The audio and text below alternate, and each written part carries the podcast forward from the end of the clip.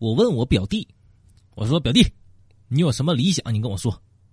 我表弟说：“表哥呀，我想娶一个漂亮的女人。”我冷哼一声：“哼，你的理想就这么肤浅吗？啊，这也太肤浅了吧！”然后呢，我表弟低着头，小声的说：“嗯，那那娶两个。”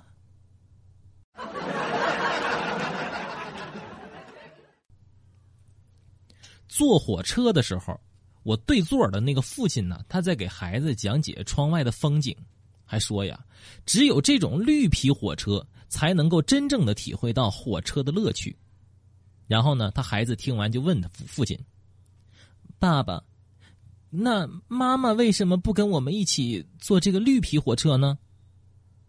父亲非常的尴尬说：“啊，那是因为你妈妈抢到动车票了。” 小时候，我们家里头来了一个算命老道，啊，这老道啊，言之凿凿说，说这孩子呀，这这气度不凡啊，日后定能位居高位，俯瞰众生。这家里人呐，这家听完之后，那就一个激动啊，以为能能出一个什么宰相啊、将军呐，就这种能够光宗耀祖的大人物。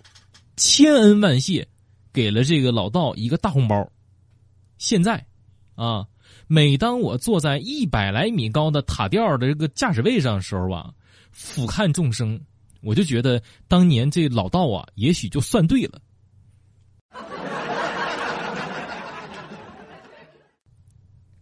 小红上高中的时候呢，偷偷的喜欢了一个男生，是想办法存了他的联系方式。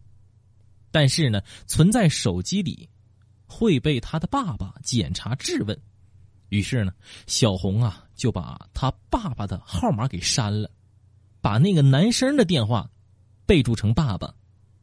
那天，小红的爸爸看着小红的手机看了很长时间，问小红：“红啊，咋的？你在外面还有个爸爸？”